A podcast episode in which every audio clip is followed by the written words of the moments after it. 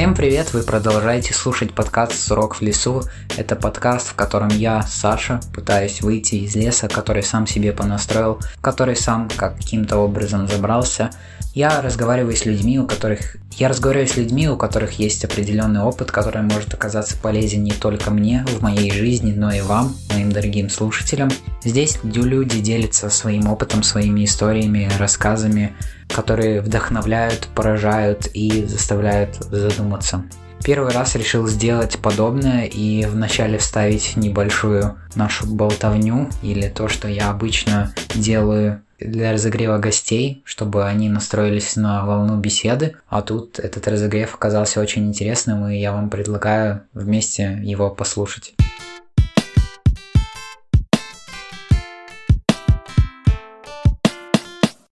Ну я обычно гостям предлагаю или разогрев, или просто сразу начать. Разогрев это что? Ну, разогрев просто болтовня ни о чем, так сказать. Ну, ну давай поболтаем, потому что я Ну, так легче я- вести я- беседу потом.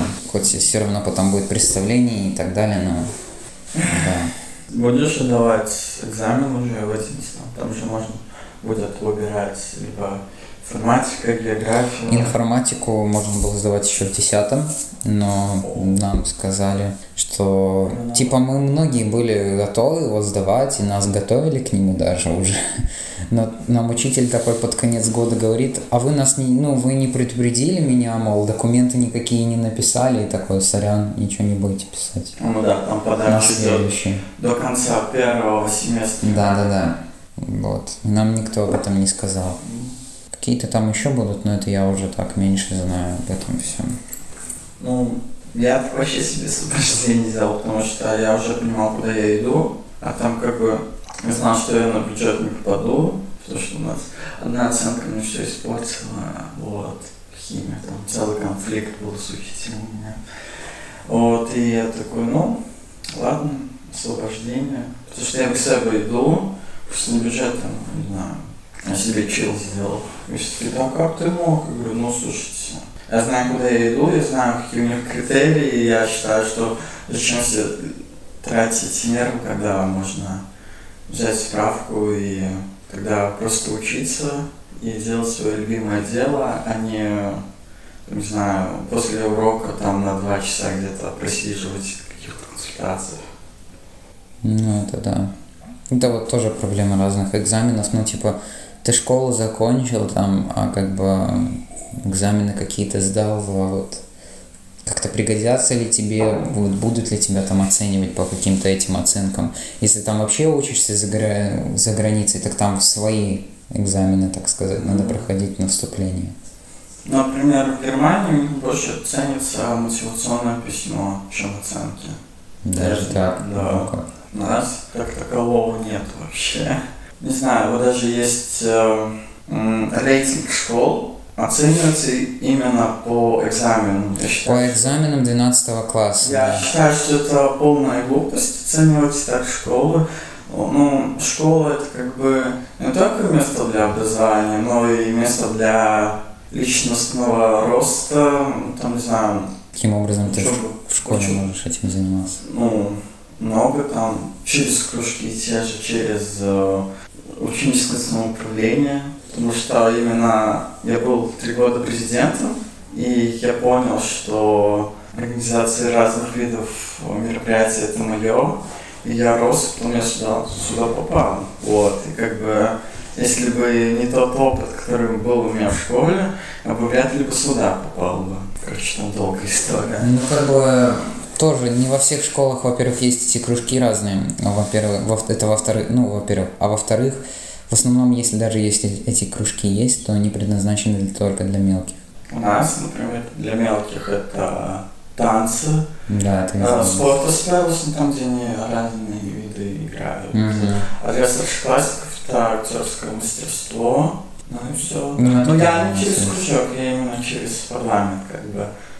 Ну, Как бы школа это не только место, где учишься, но и учишься жизни. Хотя М, сами учителя не вкладывают э, э, как задачу научить жизни, а это как-то, ну, само собой идет через общение с одноклассниками, через какую-то работу. Ну, как бы тоже, не знаю, в школе такая другая какая-то атмосфера, вас просто кидают в один круг, и вы просто на протяжении 12 лет учитесь вместе. Ну, там меняется или что-то такое. Сложно сказать, ли так учится, или так жизни. Там, не знаю, кто-то уходит, ты обижаешься, там, не знаю, эмоциональное, там, укрепление самого себя, потому что школа на жизнь, там, где есть боль, там, где есть радость, вот. Ну, видимо, у тебя другая школа, у меня другая. Ну, я это, учился да. в двух школах. Я тоже, вот это вторая школа, в которой я учусь. Ну, нас просто объединили где-то к восьмому классу, в девятом классе я уже в другой школе учился. Вот про первую школу сказать могу то, что ну, я тоже, ну, типа, я занимался организацией мероприятий, но первая школа она была душевнее, она была маленькая, там было около 400 людей, все друг друга знали. А вот когда я пришел, там было 700, плюс еще ученики другой школы, плюс мы сначала не дружили, даже учителя, о, чаковские приехали, на Чака учились. Вот, и во второй школе был именно такой толчок для меня, но в плане душевности школы она уступала первой школе.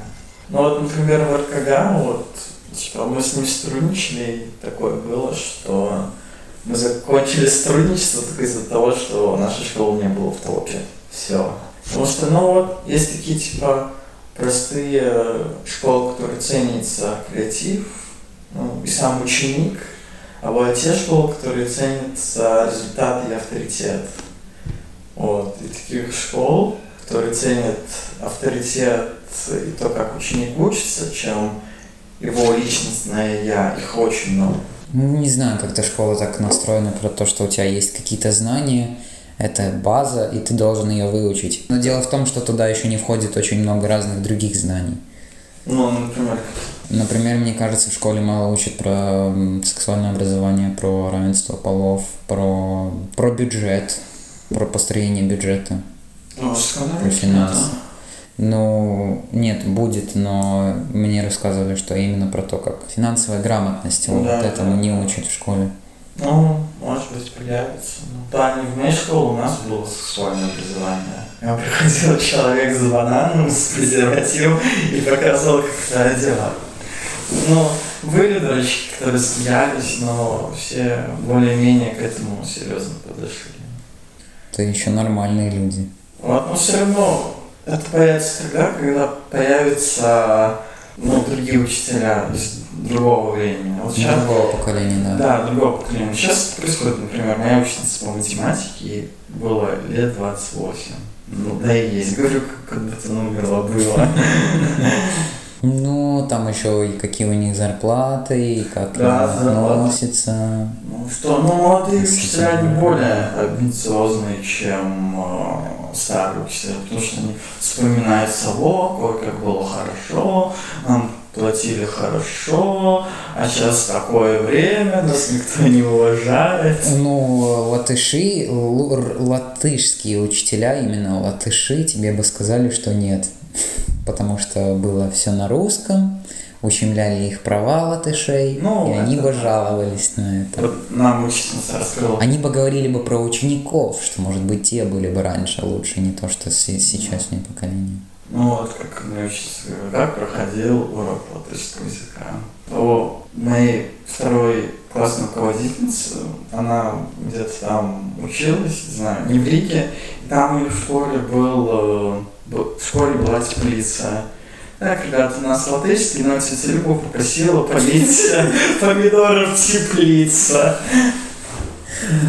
То есть, да. Вообще было бы, знаешь, в идеале записывать э, Не в таком помещении, да, конечно. а там, где вот стены, знаешь, типа... Понятное дело. Чтобы звук не отражался. Понятное дело, ты вот ну, слышишь, есть такое, ну тут это еще не страшно, но есть, или когда в углы бьют, вот лучше слышно, что отдает очень жестко. Но это все в процессе, там финансы, может быть. Там через этот проект начнем собирать, и что-нибудь Проект получится. какой? Ну, вот этот кек-стартер, который Саша рассказывал, А, этот а краудфандинг. Ну, сбор средств на оборудование. Ну, оборудование, ну. Ну, блин, ну, это самое... э, как эти микрофоны, стойки, поп-фильтры и вот то, что ты сказал, эти звукоизоляционные какие-то. Вообще, но не здесь. Это, это можно вообще делать без кикстартера. Вот как я пишу проект, European Solidarity Corps, я вижу отлично, что ты тоже можешь написать проект, и проект будет заключаться в том, что ты будешь говорить на актуальные темы, не знаю, там, а, вот есть, типа, слепые люди, и они не всю информацию получают, типа. Ну, да. я, я, я не знаю, ну, что говорить о тех людях, которые, ну, типа, никто, в принципе, в жизни не видит, инвалиды, там, слепые, ну, не только про них можно, там, не знаю, секс меньшинство, беженцы, то есть э, говорить о насущных проблемах этих лиц в Латвии, и, не знаю, ну, тоже можно подумать, и тогда ты просто легкую 6 тысяч получаешь. Не знаю, можно ли так собрать на аудио деньги. То, что ты производишь аудиоформат, и что тебе за это что-то дадут вообще. Ну, можешь не только аудиоформат, можешь там, не знаю. Вообще, суть, чтобы ты путешествовал по Латвии, по городам Латвии, и что-то нес в массу. Вот я, например, второй, второй проект подтвердили мне, я в сентябре еду в Лепо, три дня и буду местных учить настольному теннису. Я занимался настольным теннисом и будет там трехдневный мастер-класс. А в первом проекте я приезжал, мы пробовали какой-то вид спорта и говорили про олимпийские и паралимпийские ценности, о том, как они нужны, о том, как они играют роль э, политике, в жизни человека, в обществе. Ну, там как бы основ... там два обязательных пункта. То, что ты едешь, ездишь по городам. Второе, то, что в проекте у тебя все типа, социальные и другие лица. То есть это могут быть, знаю, ты работаешь э, с детьми из бедных семей, либо с многодетными, либо с инвалидами, либо с людьми с ментальными проблемами. С психологическими, да, расстройствами. Да, это вообще, по-моему, была тренировка по танцам, и там такой человечек, он приятный, но он слепой, плюс у него еще ДЦП было. Вот. А у меня до этого вообще не было опыта работы. У меня были знакомые, которые слепые, но, но это совсем другая история была. А, справились, было весело. Ну, ты вот все-таки взаимодействуешь как-то физически с ними, а чтобы на такое получить. Ну, ну я не знаю. Просто думать надо.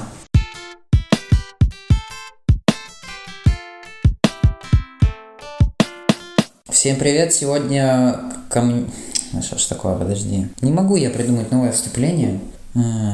Там профессиональные подкастеры там на две минуты гостя представляют. Там, но они прямо его так хорошо знают самое оригинальное выступление. Э, есть такая передача Coming Out в Ютубе. Это Всем привет, амазонки и камбои. Типа амазонки это леди, а камбои это господа. Mm-hmm. Сегодня у нас в гостях те эти mm-hmm. и шутят про них. Сегодня ко мне на запись подкаста пришел руководитель спортивного направления Young Folks, э, вожатый в лагерях, один из лидеров Young Folks, Женя Кличев. Привет. Всем привет. Э, может быть, для наших слушателей ты вкратце расскажешь э, о себе, кто ты такой, чем ты вообще здесь и по жизни занимаешься? Меня зовут Женя, мне 20 лет, я родом из Риги. В Folks я занимаюсь спортивным направлением организовываю спортивные мероприятия, мастер-классы, а именно, не знаю, там полгода обратно было скалолазание, сегодня будет а, сплыв на суп досках, то есть а, даю молодежи пробовать э, разные виды спорта, и потом они могут выбрать и дальше продолжать заниматься этим. И как ты вообще пришел к тому, что ты здесь оказался? О, это долгая история на самом деле. Это было лет, по-моему, 18. А, я был в 11 классе, это была ночь. В школе был проект, а, проект Раксташинас Нактс, то есть а, ночь написания проекта. И там были некоторые представители Янфокса. После мероприятия они сказали, что мне бы хорошо было бы в Янфоксе. На то время я думал, что мне пора заканчивать с президентством в ученическом самоуправлении и идти куда-то дальше, там, где есть больше выбора, больше возможностей. И я такой подумал, что да, может быть, реально пойти в Инфокс. На то время я уже знал Инфокс был на некоторых мероприятиях. Ездил с Инфоксом в Эстонию, да, то есть уже был знакомый, как-то получилось, что я быстренько попал, но у меня был полгода застоя, потому что я ничего не мог придумать, что я мог, мог бы здесь делать, и я думал, что здесь все есть, и здесь тяжело что-то другое придумать, так как здесь много людей, которые занимаются, там, не знаю, искусством, с музыкой, журналистикой, языками, но февральским вечером меня осенило, что здесь нет того, чем я когда-то занимался давным-давно, начиная с 10 до 15, а именно э, я был спортивным волонтером на некоторых мероприятиях. У меня в старой школе был спортивный клуб, да, который назывался «Антей». Я учился в двух школах. В первой школе у нас не было ученического самоуправления, у нас было просто как спортивный клуб. И этот спортивный клуб играл э, как роль ученического самоуправления, но больше спортивным наклоном. И тогда в Инфоксе я решил то, что неплохо было бы вспомнить старое и снова организовывать что-то спортивное. И так ты начал думать как-то, какие можно игры, мероприятия проводить, или ну с чего вот начиналось? Первое мероприятие было это э, лыжи. Мы приехали на Сала и катались, пробовали кататься на лыжах. Некоторые не умели, я помогал. У нас просто в школьной программе раз в год зимой мы ездили куда-то и катались на лыжах. И как? Ну, я все знал, а некоторые не знали. Но первая проблема, которая была в Инфоксе, то есть э, люди более креативнее, они более интеллектуальнее, они любят искусство, музыку, но не совсем недооценивают э, спорт. И такая же проблема тоже сейчас есть, но уже меньше, уже меньше, слава богу, так как ну, не всем людям нравится потеть, прыгать. Некоторые э, думают, что спорт это плохо только из-за того, что в школе был какой-то учитель э, с плоскими шутками, с дурацкими заданиями, и это как бы оставил отпечаток на некоторых людях. Вот, и первое, ну, проблема была это как-то немножко поменять э, понятие спорта среди активных участников Ян Фокса. Ты говоришь, вот э, в возрасте 10-15 лет был этот спортивный клуб, и просто тебе там тоже нравилось, ты как организовывал тоже какие-то и там мероприятия в, в рамках него, и тебе нравилось это делать, и поэтому ты такой вспомнил старое доброе и решил это перенести туда? Да, мне нравилось этим заниматься. Вообще в этот клуб я попал через танцы. У нас типа в школе были танцы. Если ты хорошо танцевал, то тебя брали в спортивный клуб. И да, ты организовывал. Это было интересным опытом. Десятилетки что-то доверяют сделать, э, там, не знаю, провести программу по радио, не знаю, провести целый праздник. У нас в школе был, э, была традиция проводить спортивный праздник, который назывался «Мама, папа, я олимпийская семья». И из каких-то годов мне сказали, Женя, ты отвечаешь за это мероприятие. такой, вау-вау-вау. Мне всего лишь 13 лет и уже такое доверяет. Да, мне это нравилось, я чувствовал, что через э, такую движуху я расту, ну, в 10 лет я был очень закрытым, замкнутым человеком. А через года я повышал свои коммуникативные навыки, открывался больше, если ну, смотреть, каким я был 10 лет, каким я был сейчас, то это два разных человека. То есть, да, вся эта движуха, это было и хобби, это была и работа именно волонтерская, вот. Ну и досуг, потому что после школы нечего делать, если только там с пацанами футбол погонять, но это не такое продуктивное дело было, как волонтерить в спортивном клубе.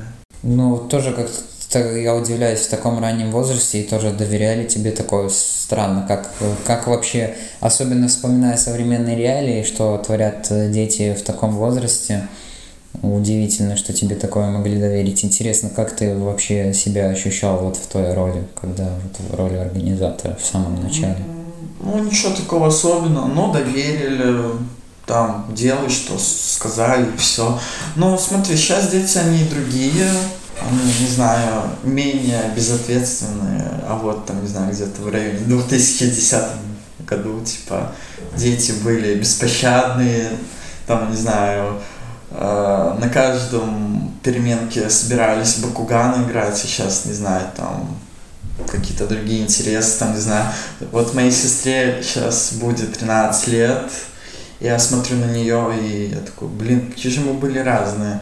Я, не знаю, любил Бакуган играть, в салочки, в догонялочки, а она там с подружками в ТикТок, либо на переменке сходить в Хейсбургер, э, там, не знаю, сходить в торговый центр, э, посмотреть себе одежду. Ну, мы были простыми двор, дворовыми ребятами. Да, так что в роли организатора я как-то не чувствовал себя особенным, просто, ну, как бы я тогда не думал, что если тебе 10 лет, то это не значит, что ничего доверять нельзя. Это сейчас, типа, думаю так, но я вообще против возрастного хейта. Если видно, что ребенок может, значит, ему можно это давать. Вот и все. Ну, тут тоже нельзя сказать, что однозначно, если ребенку столько лет, то ему нельзя ничего делать. Дети в одном и том же возрасте могут быть совершенно разными. Да, я согласен. Вот опять-таки же, возвращаясь к моей сестре. Моей сестре 13 лет, но она помладше. Вот. Ей надо более делика деликатнее ну, типа, подход искать а в 10 лет я был, ну, не знаю, четким, понятным, мне сказали, я сделали. Но если где-то налажал, то, ну, скажут, я-яй, плохо, но не скажут только плохо, но и объяснят э, мои ошибки. И когда в следующий раз будет такая же ситуация, я буду готовым. То есть, да, просто нужен правильный подход, и тогда ребенок будет раскрываться прямо на глазах. Все зависит, да, от того, кто воспитывает и как он этим занимается. Ну и ну, тоже большое, очень большую часть играет именно окружение ребенка, кто его окружает вообще. Mm, да, я согласен, что окружение играет важную роль. Но если брать в плане меня, то у меня воспитывала бабушка больше, чем родители, потому что, ну, родители у меня молодые. Вот моей маме 47, моей, моему папу 48. В то время им было где-то около 30, и их больше, можно сказать, интересовала карьера. Хорошо, когда есть бабушка и дедушка, и можно ребенка впихнуть к ним. Вот. Но когда бабушка умерла, все очень поменялось. Это было лет 13, но я тогда уже был относительно взрослым, и да, это было время тяжелое. Эм, родители, конечно же, справлялись, но не очень, но я уже был к таким тяжестям, когда приходилось оставаться одному. Вот, но опять-таки же мне помогала движуха, которой я занимался в то время. И ты не видел как-то, что из-за этой разницы, то, что ты как-то более, может быть, взрослый, не ощущал ли ты реально себя более взрослым, серьезным, чем твои сверстники в то время? Не, не знаю, я как бы просто не знаю. Ну да, может быть, у меня поступки были более взрослее по отношению к моим одноклассникам, но я так таковым себя типа не считал и не говорил никому. Вот ты так делаешь, а я вот так не делаю, я взрослее как бы был на одной волне. Ну, как бы mm-hmm. я понимал, что где-то не могут правильно сделать. Я им так скажу, ну, типа, Никита, ты не так делаешь, давай я тебе помогу, разберусь э, с твоей проблемой, объясню, как ее, типа, исправить можно, и все. И, по сути, то, чем ты сейчас занимаешься, у тебя ведь и нет никакой такой постоянной работы. постоянный? Нет. Нет. нет. То есть иногда ты вот ты говорил, что ты бываешь вожатым в лагерях и там какую-то Ну, денежку зарабатываешь. летом, например, в прошлом году осенью я был репетитором.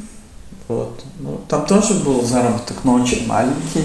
Но сейчас, когда я буду поступать в, уни- в университет, надо очень серьезно подумать, а как мне надо будет зарабатывать. Сейчас я вижу себя больше как проектным координатором, например, э, в Рижских думах они постоянно делают конкурс на проекты. Если, например, твой проект побеждает, то от суммы берется 7%, на которые ты можешь использовать как зарплату. Вот. Как бы сейчас можно сказать, что буду пробовать зарабатывать на проектах. Либо у меня раньше была такая бизнес-идея, но коронавирус внес свои изменения, изменения.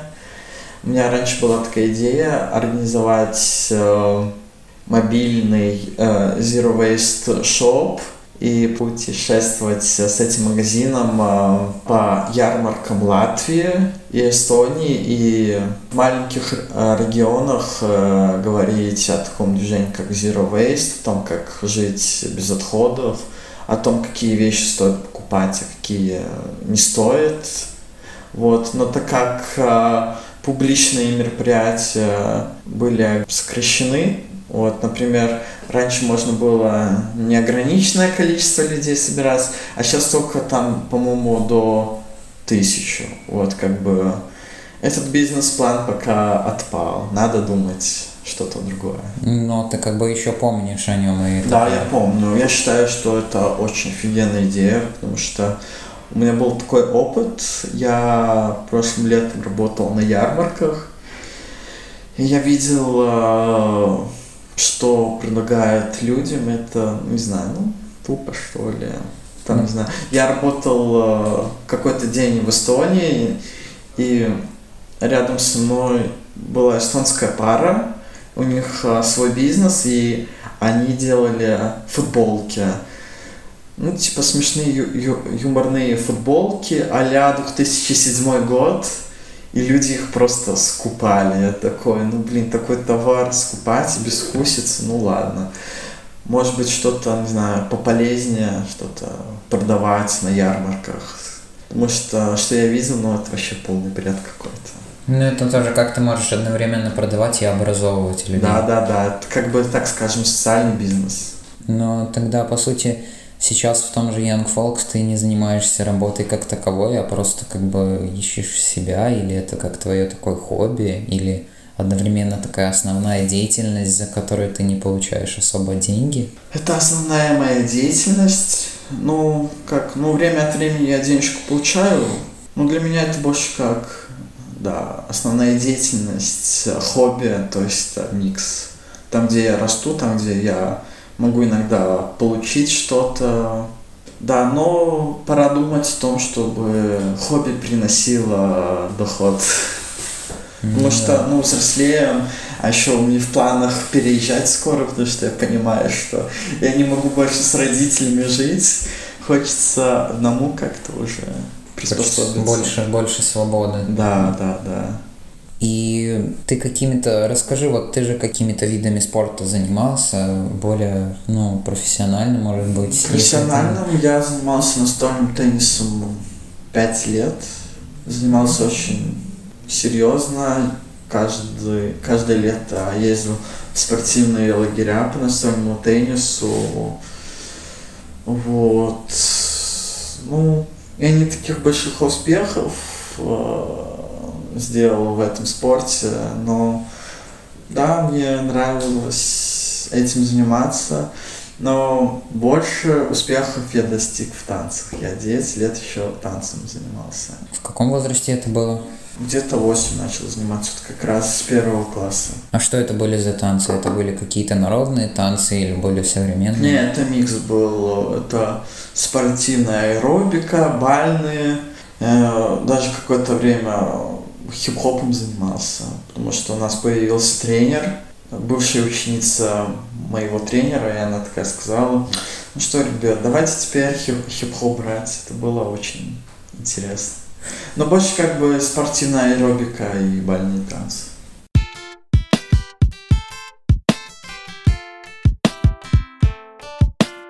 многие виды спорта, которые есть, вот, за которые ты как-то отвечаешь, за организацию, в которых ты отвечаешь, то есть ты выходит, выходит не настолько сам серьезно ими всеми занимался, потому что понятное дело, что их много. И... Например, ну вот настольный теннис я могу быть хорошим тренером, я считаю. Ну вот я еще волейболом занимался, у нас э, в школе очень активно продвигается волейбол. Вот волейбол тоже могу взять, ну, танцы тоже, но а все остальное там уже чисто, чисто на моих знаниях. Например, есть такой вид спайкбол, я до этого в него не играл. Я смотрел активно в ютубчике видосики с правилами. Ну и как бы сам тренировался. Больше мероприятий там, где у меня вообще нет опыта, знаний о мероприятии. Но всегда есть люди, которые знают эти виды спорта, как занимались, например, скалолазанием. Я никогда не скалолазил. И, допустим, среди знакомых есть знакомый, который знает тренера и просто дает номер, и вот пишу, типа, меня зовут так и так, я работаю в Янфоксе, отвечаю за спорт. Э, моя задача популяризировать активный образ жизни, и давать возможность молодежи пробовать э, разные виды спорта. И тогда есть те тренеры, которые сразу типа говорят нет, нет, нет, а есть, которые да, да, да, это очень клево, потому что есть два вида тренеров, которые чисто работают за зарплату, и им ничего не, не интересно. Есть те тренеры, которые вот прямо хотят э, популяризировать э, данный вид спорта, и они прямо готовы работать бесплатно. Главное, чтобы народ знал, что есть такой вид спорта. Ну, горят своим. Горят занятием. своим, да, да, да. Ну, ты можешь себя назвать спортивным человеком? Последний год э, нет. Потому что, э, допустим, когда был в спортивном клубе, я тоже двигался, бегал, но тут у меня больше административная работа, вот писанина проектов, э, на постоянном времени нет. Ну, могу там, не знаю, на, выходном, на выходных э, на велике покататься, там, не знаю, где-то 30-40 км намотать, ну и все. Как бы спортом занимаюсь только на проектах. Вот скалолазание, не знаю, на стенке поскалолазить. То есть, ну, время от времени, да, там, бегаю, катаюсь. Так больше, типа, нет. Не на постоянной основе, не регулярно, да? Ну да, 50-50. Но я скоро буду ходить в спортзал. Это ты просто себе пообещал или ты пойдешь? Я год обратно ходил в спортзал, и я это немножко именно... поднабрал, и я считаю, что надо снова себя в форму приводить. Это именно как качалка или что? Качалка, да-да-да. Там, не знаю, на дорожке побегать, там э, гири потаскать, там снова кубиков хочу на животике. Mm-hmm. Потому что я чувствую, что мне немножко сейчас тяжеловато стало. Но даже я очень люблю бегать, но мне стало очень тяжело. Потому что вот особенно, когда вот этот коронавирус настал и больше, типа, нет уроков спорта, типа, ну, я вообще никак не двигался. Ну, у каждого свое. А как лично, ну вот интересно послушать про твой опыт взаимодействия с детьми в рамках разных проектов. Какие вообще бывали дети, как все проходило, чего, может быть, ты из этого выучил такого? Ну, что я могу сказать? А, вот самый свежайший опыт это был лагерь у нас в Салвгриве был. У нас был лагерь-фестиваль мы типа делали лагерь под фестивальную тематику, там фуд-фестиваль, арт-фестиваль, и я был в команде вожатых. И что я могу сказать? Э, дети, которые сейчас, они более взрослее, чем я в 10 лет, они... Быстрее взрослеют. Быстрее взрослеют, да, я в шоке, типа. Можно общаться на те темы, которые, ну, можно обсудить с 17-18-летним, например, политика. У нас был э, один ребенок, которому очень э, нравилось обсуждать политику, и он активно дебатирует, то есть если представить меня в 10 лет, меня позвали бы на, де, на дебаты, я сказал, бред какой-то. Вот, то есть, да, дети быстро взрослеют, не совсем понятные для меня увлечения у них, да, но я считаю, что это клево, что дети быстрее взрослеют. Может быть, это для родителей плохо, так как хочется, чтобы чада больше просидело в гнездышке, чем чтобы чада быстрее улетела из семейного дома. Как-то так. Потому что, ну, если так подумать, то родителям хочется, чтобы дети больше были детьми, чем дети, которые быстрее взрослеют. Так, ну, мне с детьми легко найти общий язык, но больше мне как бы подходит быть вожатым для подростков, начиная там с 12, заканчивая с 16. Потому что они как бы уже знают, как себя стоит вести, они понимают, что как надо говорить. А вот более мелкие, ну не знаю, они где-то в своем мире, иногда до них очень тяжело достучаться. Вот, даже, не знаю, внимание привлечь. Но у меня есть одна фишка, типа, кто меня слышит, хлопните раз. Кто меня слышит, хлопните два. И они сразу, о, да, повторяем. Вот, то есть, а, если работать с детьми, то надо больше опыта, знать какие-то определенные фишки, которые работают на мелких. А если подростки, то надо быть самим собой, и они чувствуют это, когда ты настоящий, а не играешь какую-то определенную роль. Я так скажем, я в лагере был больше другом, чем вожатым. И иногда мне прилетало от э, начальства, что Женя, не забывай, что ты вожатый, а не друг. Я считаю, что надо быть больше другом, чем вожатым, потому что ну, дети же, они чувствуют, а были какие-то сложные случаи или случаи проблем, когда там дети вроде как приходили, но что-то им не нравилось именно в разных спортивных мероприятиях или просто такие, может быть, более полные дети, которым было сложнее всем этим заниматься? Нет, такой проблемы не было. Вот э, самым тяжелым, что у меня было, ну, для начала, я когда узнал, что будем проводить тренировки по вальсу среди слепых людей, я такой, о боже мой, у меня же нет опыта, у меня нет такой компетенции, чтобы проводить им занятия. Ну, справились, очень классно справились, до них быстро доходило. Именно только словами объясняли? Словами, мы все словами объясняли. И когда мы чувствовали, что они поняли, мы танцевали в парах. То есть, да, это было мощно это столько впечатления ставило. Вроде люди, которые не видят, это так тяжело, такая неимоверная нож, но какие они счастливые, просто жизнь бьет, бьет в ключом. Мне очень запомнилась история. А, одна девушка была в Испании, и она говорит, как ей все понравилось, какая атмосфера. Ну, вроде она же не видит, она не видит ту архитектуру, она не видит, не знаю, море, но она сказала, что она все чувствует, там, не знаю, солнце, песок под ногами, то есть...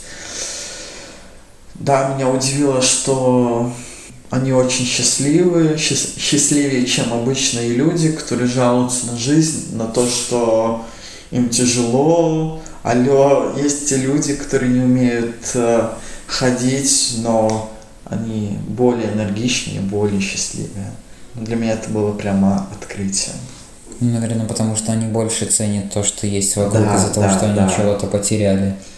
Вот, да. А с детьми, которые там, не знаю, пухленькие, либо которые не хотели, но так скажем, а, были дети, которые понимали, что ой, это неинтересно, может быть, я не пойду. После разговора они как бы понимали, ну ладно, я схожу, посмотрю, а потом после мероприятия, о, как же я ошибался, у меня были другие ожидания, но это было клево. Просто, ну, не знаю, надо как-то э, делать э, правильный промоушен мероприятия, и тогда все будет окей. Вот даже вот тоже первое мероприятие, которое было, э, было двое представителей из картона. Картон это Художественная студия да, просто. Да, да, да, да. И вроде, ну, люди искусство и спорт, ну, это что-то, ну, не знаю, несочетаемое. Они больше ценят э, Что-то духовное, нежели духовное. физическое. Да, да, но в то же время спорт тоже развивает э, эмоциональную сторону, ну, характер тоже. Но, короче, они пришли, им все понравилось. Вот, я очень э, беспокоился, как они скажут насчет мероприятия. Вот еще я помню, ты мне рассказывал о тех случаях, когда ребята просто приходили на какие-то мероприятия, а потом реально ну, начали заниматься этим спортом. Вот это да, интересно. Да, да, да, да. Скалолазание. Э, У нас был один ребенок, его зовут Марат.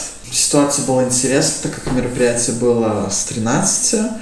Мне написала мама Марат, сказала, ну, ребенку 10, и можно ли его взять? Ну, я такой подумал, ну, будет же тяжело, ну ладно, была не была, взяли. И после мероприятия он сказал, что он хочет заниматься. Я а, познакомил с тренером, который проводил занятия, и он, по-моему, до сих пор ходит и занимается.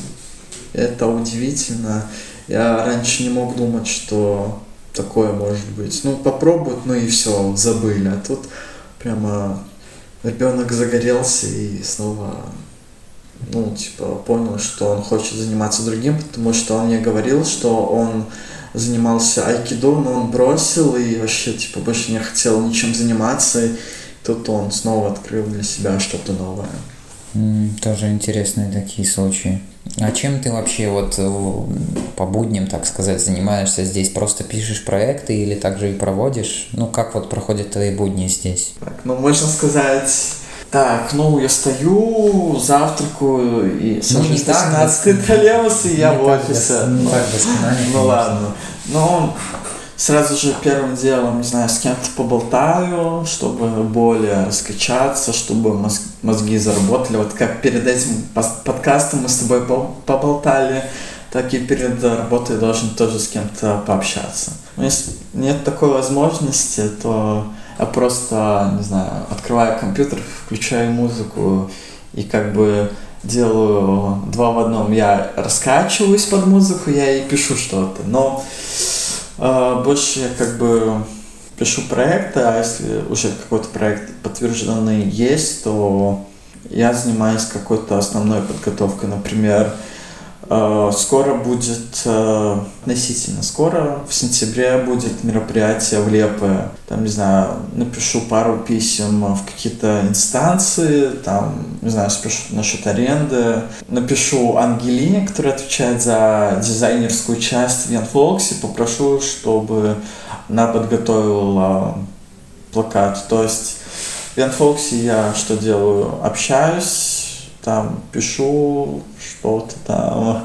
Ну, короче, ну, подготовка, либо придумываю, либо брейнстормлю с кем-то. То есть, ну, такого постоянного ничего нету. Как бы подстраиваюсь под э, ситуацию. Сколько из тех проектов, которые ты пишешь, вообще реально одо- ну, одобряют? Все проекты, которые здесь были, не подтвердили только один, а именно мой первый Erasmus, который я хотел провести в Италии. Э, Erasmus о проведении спортивных мероприятий, то есть такой мини-тренинг.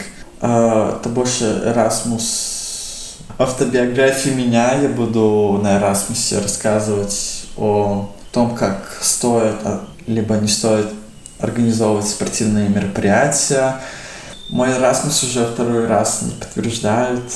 И такая интересная ситуация, когда я первый раз отправил Erasmus, я набрал 74 пункта, и мне, ну, 5 пунктов не хватило, чтобы его подтвердили. Я прок- проконсультировался, мне сказали мои слабые места, исправил. И вот второй раз не подтверждает, но интересно в том, что первый раз я получил 74 пункта, а второй раз уже 64. То есть на 10, проц... на 10 очков ниже. Я такой, странно-странно. Но мне объяснили, что каждый раз проверяет э, другой человек, и, видимо, у него свои критерии. Но сейчас я отправил свой проект э, знакомой, у которой очень большой опыт в написании. Она сказала, какие еще слабые места есть. Но вот буду добивать, и в октябре буду третий раз отсылать проект. Как говорится, Бог любит троица. А, Еще же был вот этот проект, по-моему, ну это же... More Than Sport. Да, More Than Sport. Вот про него расскажи, что это вообще такое. это- Это ведь тоже уже закончилось. Да, он закончился В июле, в 30 конце июля, 31 июля. Да. Он длился год, но это был такой импульс для Youth Sport. Благодаря этому проекту шестеренки задвигались. И так скажем, многие люди не верили то, что я добью этот проект, то что ну год, это же год, это 365 дней. И, и все эти 365 дней надо работать только над одним проектом.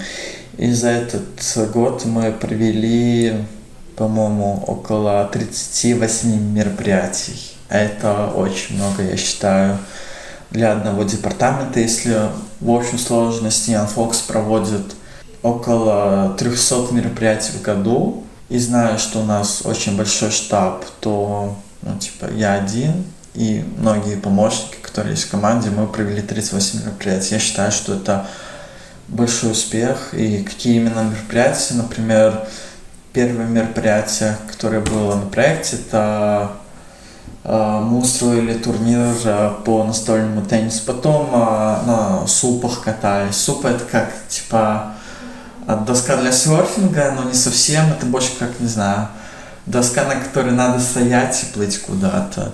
То есть, ну, мероприятия были очень разные. Танцы, скалолазание. Э, Зимой мы ездили в Сиглду кататься на бобслейном трассе, а там скорость просто 100 км в час. И там, там просто... Ну, за этот год мы много чего попробовали.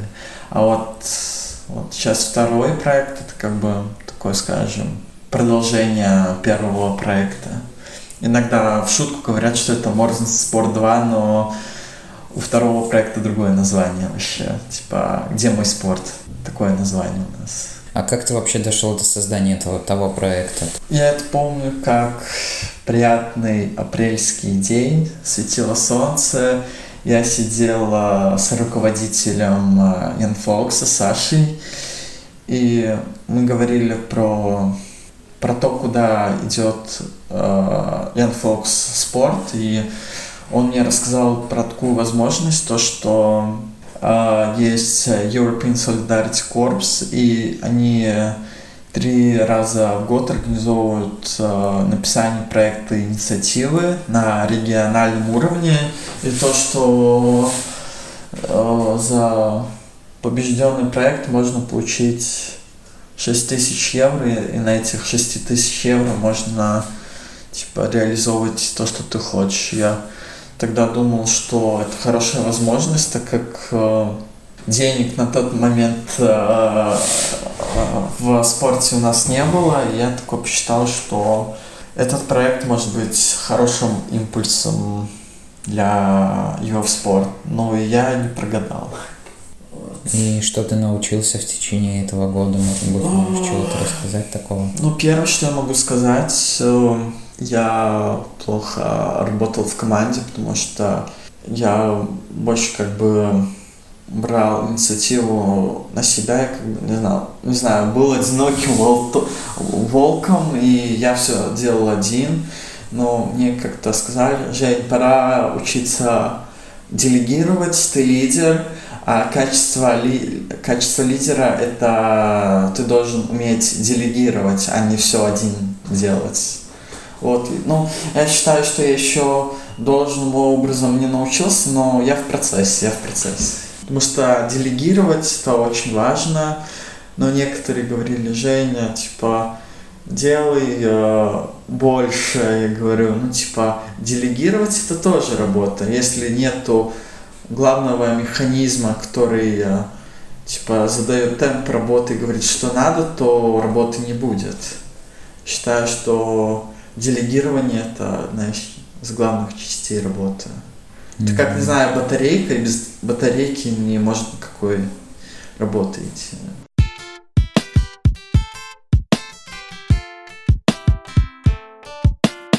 У меня тут еще, конечно, записано про это политика, не ну, знаю. можешь, можешь, я готов. Ну, что я могу сказать? Ты так в этом разбираешься, почему ты так мне предложил эту тему? Ты как-то читаешь или просто интересуешься? Ну, я считаю, что мы живем в уникальное время. Время, когда все очень, все меняется.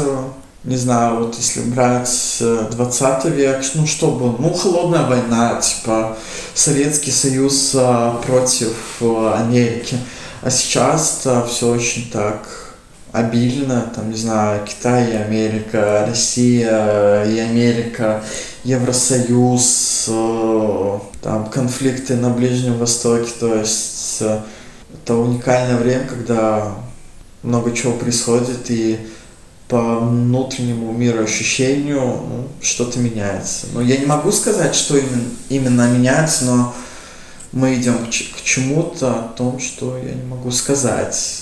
Это, мне кажется, такое когнитивное искажение, которым я задумался, что мы живем в уникальное время. Если ты вот в будущем представишь себя, то ты в будущем больше будешь ощущать, что ты чувствуешь, вот сейчас оно твое уникальное время, а тогда было не так, тогда еще было слабее. То есть это э, со временем увеличивается вот эта как бы уникальность. Ну, может быть. Не буду спорить. Ну, то есть ты следишь за тем, что происходит в мире, или тебе просто бывает над этим, ну, по, насчет этого интересно побеседовать с кем-то, по, э, как это сказать, поспорить? Спорить плохое слово, а именно подебатить. Спорить это, не знаю, крики какие-то, выкрики, а когда, ну, дебат идет, то это огонь. Ну, не знаю, я считаю, что то, что это происходит, это очень показывает, не знаю, человеческую натуру, человеческие слабости, либо сильную сторону человека. То есть поли политика это, ну и все остальное это зеркало человечества, так скажем. Потому что, ну, допустим, Беларусь, вот то, что сейчас происходит, это очень показывает насколько человек может быть жестоким, насколько человек может быть э, охвачен своей идеей, например, и насколько он может быть зависим, и насколько он хочет иметь власть, потому что считаю, что когда человек получает власть, ему все больше и больше хочется. Вот. Человеку нравится контролировать процесс, как и мне, но когда это, это заходит... тонкая грань. Ну да, когда особенно интересно просто, когда ты контролируешь, не знаю, какую-то подачу проекта, как все происходит, а другое дело, когда ты контролируешь страну и то, что в ней происходит. Да, да, да, да, да. Ну, да, общаться нравится. У меня даже и были дебаты официальные на тему Восток и Запад. Даже вот Достоевский говорил, что Россия никогда не сможет подружиться Западом, так как у России душа, а у Европы мозги. То есть э, Россия думает душою, а Европа головой. Тяжело, когда человек думает душою, либо мозгами. Ну, то есть... Разные какие-то подходы да, вообще да, ко да, всему. Да, да, да. Ну, не знаю, ну, нравится как бы наблюдать, но тоже надо правильно искать информацию. Я стараюсь искать информацию на многих площадках. BBC, Delphi, TVNet. Ну, иногда можно и на Первом Балтийском посмотреть, но не рекомендую. Вот, э, да, то есть э, э, должна быть медийная грамотность. Ты считаешь, что она у тебя есть? Ну, да. Ну, это серьезное такое заявление, вот потому что я лично сомневаюсь во всем, и как бы мне многие говорят, что странно, что ты так как ты сомневаешься во всем, значит, ты ничему не веришь, но то, что ты во всем сомневаешься, это не значит, что ты прям ничему не веришь. Ну, а как можно проверить информацию, например? Вот то, что происходит в Беларуси, у меня есть э, друзья, которые живут в Беларуси. Это я... лучший способ. Да, вот, да. Это доверяй, но проверяй. Вот спрашиваю, как у вас, типа, не пострадали ли вы? Вот, свежая новость. У меня вот двое знакомых попали в изолятор. И у них сейчас тени, синяки по всему телу. И вот как бы мы обсуждали, делали какие-то выводы, что вот даже, не знаю, Лукашенко говорит, что все это противодействие, оно где-то извне страны, не знаю, как он говорил, это все чехи, либо это англичане, но если это было и в стране было бы хорошо, то не было бы такого отклика, но от, отклик среди обычных людей есть, и они устали от власти. Именно среди жителей. Именно среди жителей, да. И я не вижу следа где-то извне. Просто люди устали и все, как бы. Как бы, что я могу сказать? Мир меняется. Вот. Надеюсь, что Восток больше пойдет по европейской интеграции, чем на свой собственный путь. Потому что я считаю, что однополярный мир намного лучше, чем двуполярный мир, потому что люди страдают.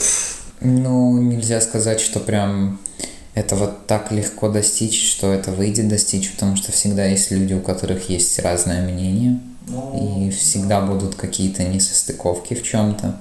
Да, я согласен, но будем надеяться на лучшее. И то, чтобы, допустим, все связалось именно в Востоке, в России, в Беларуси и так далее, чтобы они приняли более европейский путь, должны смениться поколения власти. Да, да, да, тоже интересно то, что вот те, кто рожденные в Советском Союзе, они пропагандируют в кавычках демократию, хотя так таковой, типа, полной демократии там нет. Я тоже считаю, что чтобы настала демократия, надо, чтобы люди поменялись. Другое поколение пришло, но, может быть, я сейчас стану Нострадамусом, но я считаю, что полные перемены пойдут где-то в 2040 либо 50 Интересно, почему? Ну, ну, ты в курсе, что Путин хочет быть президентом до 36 года? Да, да, да, вот. там после аннуления сроков. Да, да, да. Всего этого. Ну, пока, типа, люди больше осознают, что они устали жить в такой стране. То есть, ну, это как кастрюля, которая только поставлена на огонь, и чтобы процесс пошел, именно вода скипятилась, надо немножко подождать. Mm-hmm. Ну, ты думаешь реально, что демократия это как бы лучший строй, который, ну, вообще может быть? Ну, какая может быть демократия? Ну, демократия это что-то общее, но есть же и парламентский строй, есть э, президентский строй, есть э, монархо-конституционный строй, но о, насчет какого строя я немножко сомневаюсь, потому что, с другой стороны, я считаю, когда власть э, у президента, то есть одного человека, то, ну, это проще, но а когда человек, э, власть э, у парламента, то это очень тяжело, но тут типа больше демократии у парламента, так как людей много, и люди голосовали за народных э, депутатов, чем э, когда власть у одного человека. Ну да, когда власть у одного человека, это, конечно же, проще. Но это можно легко диктатором стать. Ну, да, да, да. Но есть же наглядные примеры, когда, когда власть у одного человека, но при этом страна живет прямо вот демократии. Вот, например, Ангела Меркель, она на не президент, на этот... Э, канцлер. Канцлер, да. Канцлер это как у нас премьер-министр, но да, у нее типа больше власти. И вот даже как-то недавно я смотрел э, видео, почему Путин больше диктатор, чем Ангела Меркель, хотя Да, ну, власть у одного человека, и тут можно сказать, что нет какого диктаторства, а именно свободная цветущая страна. Ну, тут тоже, понимаешь, одно дело то, что ты наблюдаешь со стороны, а другое дело, когда ты там живешь. И ну, да. так сказать, что ты прям все это об этом знаешь, это, ну, неоднозначно. Ну, всегда же есть знакомые, которые живут в этих странах, и можно услышать их мнение. Например, то, что происходит в Украине, у меня тоже знакомые. В Украине есть то, что происходит э, в Германии, тоже есть э, немецкие друзья, которые иногда с ними списываемся, обсуждаем какие-то новости.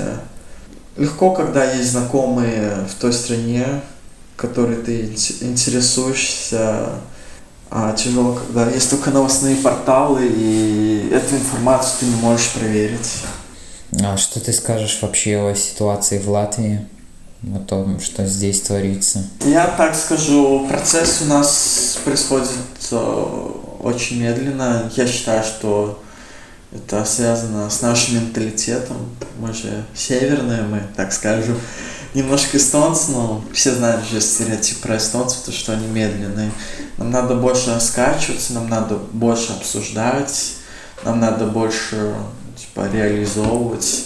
Но я человек, который нравится быстрота, типа, мне нравится все быстро делать, даже когда я работаю в Инфоксе у нас. Проблема в том, что разные стили работы. Например, есть те люди, которые больше на чили, а есть те, которые я, которые, ну, быстро, эффективно, потому что если ты быстро делаешь, то потом больше свободного времени. А так, когда ты работаешь на чили, ты больше как бы этот процесс растягиваешь. Ну, что в Латвии, ну, медленно, но уверенно идем к успеху. Зарплата поднимается, вот.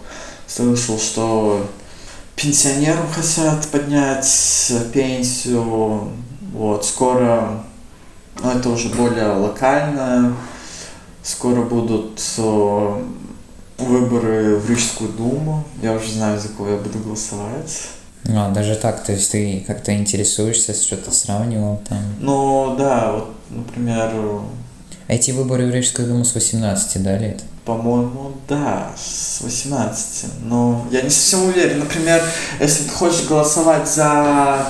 Вот были выборы в Европейский парламент, то если ты голосуешь э, за кандидата, то ты можешь это делать с 16 лет. А нас, типа, республиканские городские это только с 18. Вот, ну, не знаю, будет ли корректно, но я буду голосовать за прогрессивных и атеисты БПАР, потому что мне нравится их программа, они хотят сделать Ригу больше свободной для людей, уменьшить э, бюрократию, потому что даже когда подаешь проект, это очень ну, ну, много геморроя занимает. Ну, я вот тоже, я не так увлекаюсь этим, но вот даже, даже я слышал про прогрессивных довольно много. Вот, ну, они, типа, прогрессивно это активная молодежь, а я за активную молодежь, потому что вот раньше я так, у меня был опыт. Я был э, в партии Сасканя, я был в молодежном отделении в рестарт э, пункт ЛВ. Но мне там очень не понравилось, так как, э, ну, приходим, говорят, ну, надо сделать анкетирование по домам, кто хочет, кто нет, там, не знаю, надо организовать квест, как бы нам диктуют, что надо сделать, но то, что ты хочешь, ну, типа, ну, не очень слушают. Есть еще что-нибудь добавить? Может быть, сам хочешь чего-то еще обсудить, о чем-то рассказать? Или все? Ну, что я могу сказать? Берегите близких. Потому что я считаю, что в такое время очень важна поддержка. Вот даже мне самому. Вот. Потому что близкие это все, что у нас есть. Класс. На этой замечательной ночи, ноте тогда и закончим. Спасибо тебе за участие и за записи. Спасибо за приглашение. Да. Пока.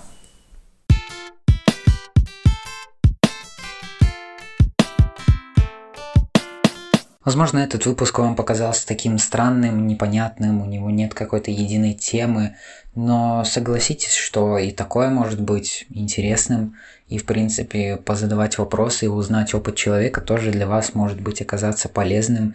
И это просто очередная история, которая, я надеюсь, хоть как-то вас вдохновит и покажет вам, что действительно есть куда двигаться, что у людей бывают разные ситуации, люди живут по-разному. Действительно, особенно когда вспоминаешь вообще, что есть люди, у которых нету ног, у которых нету рук, которые не видят, которые не слышат, они живут, и они реально счастливее, чем мы. И тогда, наверное, стоит в очередной раз сказать спасибо, что мы вообще живем, и что мир настолько прекрасен, что мы можем сами создавать и творить и делать то, что мы хотим. Да, конечно, уже ближе под конец мы говорим о том, какой мир, о том, какая политика, и начинали с хорошего, закончили плохим, что непонятно, куда движется мир, как это все развивается, какие отношения между странами, и неизвестно, к чему это вообще приведет. Понятно, что мир довольно неустойчив и что мы просто никогда ни к чему на самом деле не готовы. Но лично мне было очень интересно послушать Женю, узнать побольше, поближе, как он взаимодействовал, чем он занимается, какие проекты пишет, что он создает. И не стоит бояться придумывать даже такое и заниматься хоть какими-то такими вещами. То есть, по сути, это просто подача проектов, но за этим тоже строи, стоит очень огромный труд.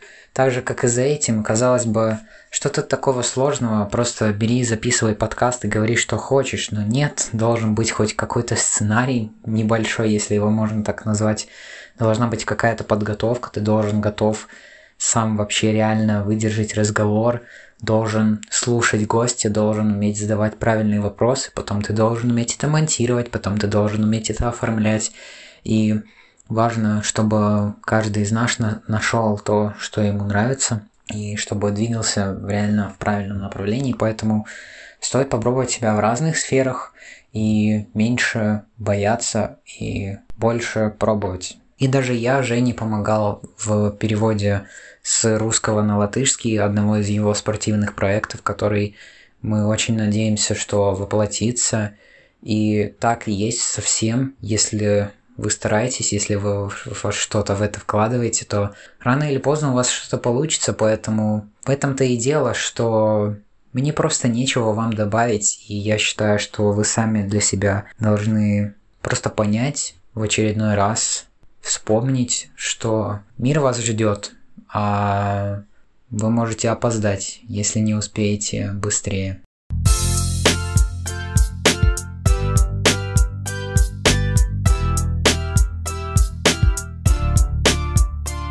Спасибо всем, кто дослушал до конца. Надеюсь, этот выпуск вам понравился и в очередной раз смог доказать вам, что есть вам куда двигаться, и может быть и вы что-то придумали.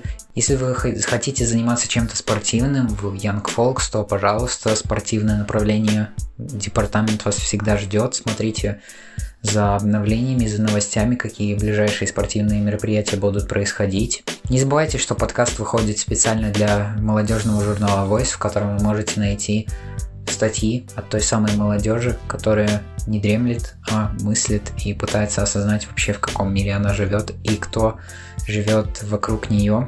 Было бы классно, если бы вы оставили свои оценки в Apple Podcasts или в iTunes, это очень поможет продвижению нашему подкасту. Пишите комментарии, пишите на почту, может быть у вас есть какие-то деловые предложения, может я могу вам помочь в создании вашего подкаста, почему бы и нет. Но мы с вами продолжаем выходить из этого дремучего леса. Спасибо вам, удачи и пока.